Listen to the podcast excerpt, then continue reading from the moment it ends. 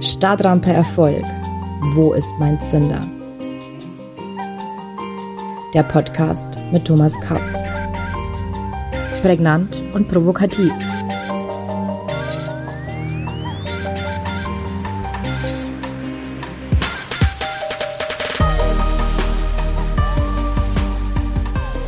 Herzlich willkommen zu unserer neuen Folge von Startrampe Erfolg. Wo ist mein Zünder? Heute beschäftigen wir uns mit Meckeraffen und anderen Blockaden.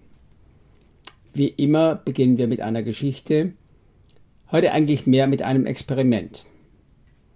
Stellen Sie sich vor, Sie würden einmal auf Ihrem Parkett in Ihrem Wohnzimmer auf einem imaginären 30 cm breiten Streifen über eine Strecke von 6 Meter gehen, und zwar ohne außerhalb der Streifenbegrenzung aufzutreten. Ist das ein Problem? Sicher nicht. Nun stellen Sie sich vor, Sie würden im Gebirge bei Windstille auf einem 30 cm breiten ebenen Bergrad 10 Meter ohne Geländer laufen müssen. Und es ginge links und rechts jeweils 1000 Meter senkrecht in die Tiefe. Für die meisten von uns wäre diese Situation etwas anderes als die erste im Wohnzimmer. Oder sehen Sie das anders? Was bedeutet das nun für unsere Stadtrampe Erfolg? Unsere Gedanken produzieren nicht immer Positives. Ja, wenn wir ehrlich sind, dann tummeln sich meist eher negative und hemmende Gedanken in unserem Kopf. Und damit sind wir bei unseren mentalen Beschränkungen. Der Mensch hat seit grauen Urzeiten eine Defizitorientierung. Für unsere Vorfahren in grauer Urzeit war es wichtiger, das Rascheln eines Säbelzahntigers zu erkennen, als die Schönheit einer Blume am Wegesrand. Das Negative, das Ungewohnte und das Risiko sollten auf jeden Fall vermieden werden, wenn man überleben wollte. Negative Gedanken oder gar Angst sind also nicht immer schlecht. Der Sprung vom 10-Meter-Brett in ein leeres Schwimmbad ist keine wirklich gute Idee. Ein Problem werden diese negativen Gedanken, wenn sie sich verselbstständigen und zu mentalen Beschränkungen oder Blockaden werden. Wenn sie uns unabhängig von der jeweiligen konkreten Situation grundsätzlich behindern und immer mehr unser Leben bestimmen. Negative Gedanken basieren meist auf früheren negativen, gegebenenfalls schmerzhaften Erfahrungen, emotionalen Verletzungen, Traumata und ähnlichem. Sie werden Teil unseres Unterbewusstseins und damit zu permanenten mentalen Hindernissen, Blockaden und negativen Glaubenssätzen. Zudem sind viele Hindernisse in unserem Leben lediglich der Spiegel unserer inneren mentalen Hindernisse, die uns jedoch nicht bewusst sind. Es sind unsere mentalen Beschränkungen und Blockaden. Sie verbergen sich oft hinter einer Stimme unseres Egos, die wir alle unter dem Namen wie den inneren Kritiker oder unseren Saboteur kennen. Oder von mir auch gerne unser Meckeraffe genannt. Dieser Meckeraffe ist die innere Stimme, die uns meist in ungünstigen Augenblicken auf die Risiken einer Situation auf unsere eigenen Unzulänglichkeiten und Ängste und unser mangelndes Selbstvertrauen hinweist und meist den nötigen Mut zur Tat raubt. Und er hat noch eine ganz unangenehme Eigenschaft. Er möchte immer Recht haben. Er argumentiert jede Situation zu Tode und nimmt ihr die Luft zum Atmen. Er ist ein permanenter Pessimist und Angsthase. Er schaut jedes Risiko und auch die Übernahme von Verantwortung. Nach dem Motto, ich habe es ja gleich gesagt, dass das nicht gut gehen kann. Der Meckeraffe sitzt auf unseren virtuellen Schultern und hat einen ganz bestimmten Wortschatz, den er uns permanent zuflüstert. Und den meisten von uns ist dieser recht vertraut. Du darfst keine Schwäche zeigen, sei perfekt, Vertrauen ist gut, Kontrolle ist besser, du bist nicht gut genug, ach ich arme Sau, nur der Erfolg zählt, du bist nicht liebenswert, Beeil dich, wir haben keine Zeit, Pause zu machen. Gefühle sind nur etwas für Schwächlinge. Mach es allen recht, trödel nicht so und so weiter und so weiter. Das Lieblingswort des Meckeraffen ist aber, insbesondere in der Form, aber das geht doch nicht, aber was sollen die Leute denken und überhaupt. Kommt Ihnen das alles etwas bekannt vor? Man kann unter diesen inneren Saboteuren zwischen beschränkenden und antreibenden Imperativen unterscheiden.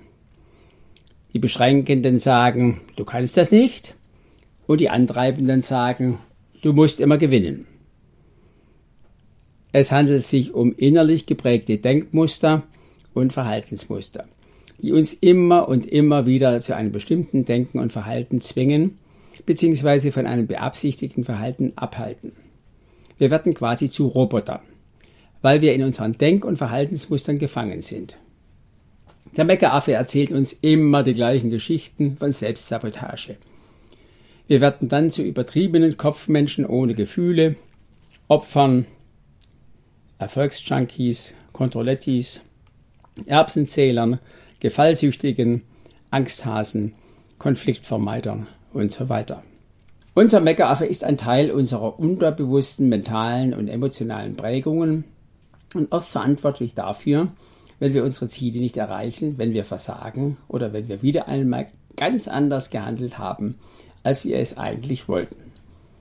Der Meckeraffe wird zu unserem negativen Bremser. Sie glauben mir nicht? Denken Sie nochmals an die Eingangsgeschichte. Wäre der schmale Grat im Gebirge für Sie ein Problem? Die Antwort müssen Sie sich selbst geben. Rein physisch ist es die gleiche Herausforderung wie zu Hause. Falls Ihre Antwort bezüglich des Grats im Gebirge anders ausfällt, dann hat das mit Ihrem Meckeraffen zu tun. Denn er wird Ihnen im Gebirge permanent zuflüstern, pass ja auf und rutsch nicht aus, sonst bist du tot.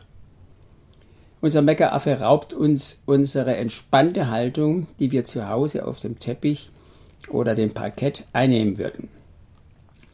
Und unser Verstand allein ist dem Meckeraffen fast hilflos ausgeliefert, denn dieser schaltet den Verstand ein und aus wie ein Computer.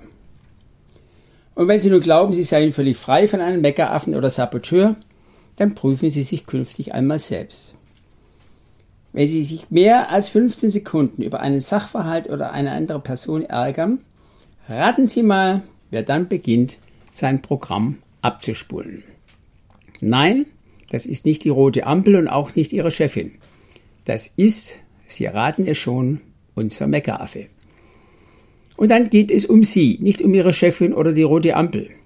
Sie sind dann dabei, eine Projektion auf Ihre Umwelt aufzubauen. Oder umgekehrt.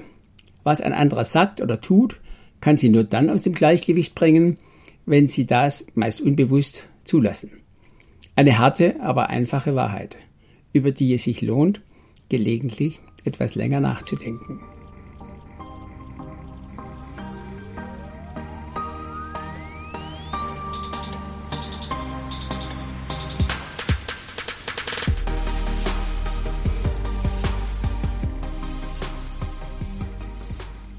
Wie kommen wir nun mit unserem Bäckeraffen ins Reine?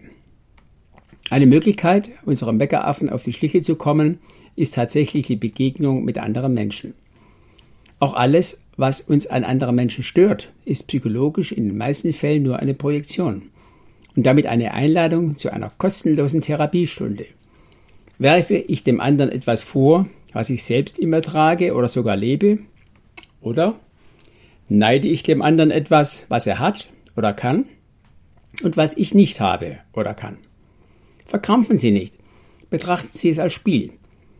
Wenn Ihnen nichts einfällt, fangen Sie doch einmal mit Donald Trump an. Was hassen Sie an ihm am meisten? Lassen wir uns ermutigen von Isabel Allende.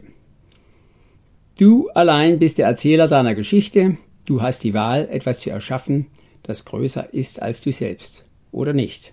Zitat Ende. Zunächst müssen wir alle akzeptieren, dass wir alle einen ganz persönlichen Meckeraffen haben.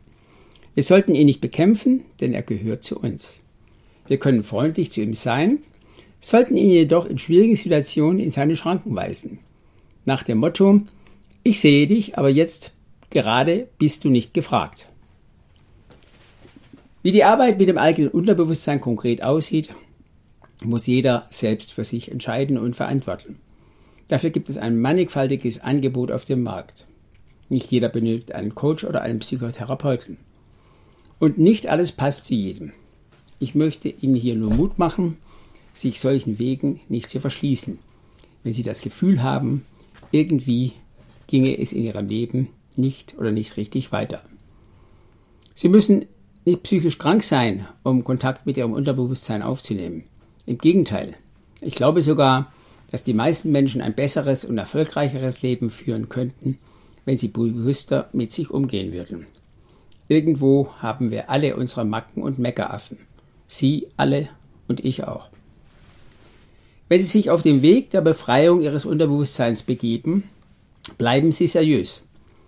Durch ein paar Umprogrammierungen des Unterbewusstseins mit zwei flotten Sprüchen, was im Internet und in der Literatur vielfach auch unter dem Titel Positive Thinking angeboten wird, werden Sie selten wirklich vorankommen.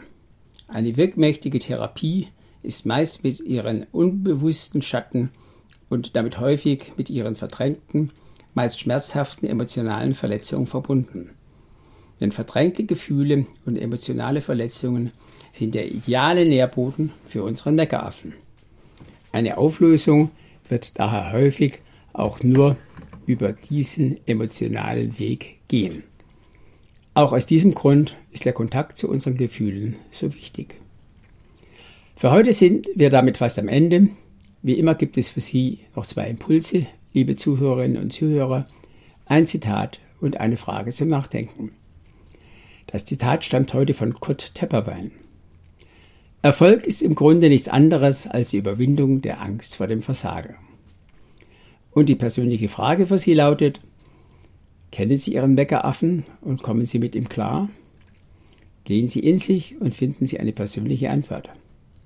Viel Spaß dabei. Wir sprechen uns am nächsten Mittwoch um 7 Uhr. Dann sprechen wir über die Macht unserer Gefühle. Ich verspreche Ihnen, es wird spannend werden. Bis dahin verbleibe ich mit den besten Wünschen. Ihr Thomas Kapp.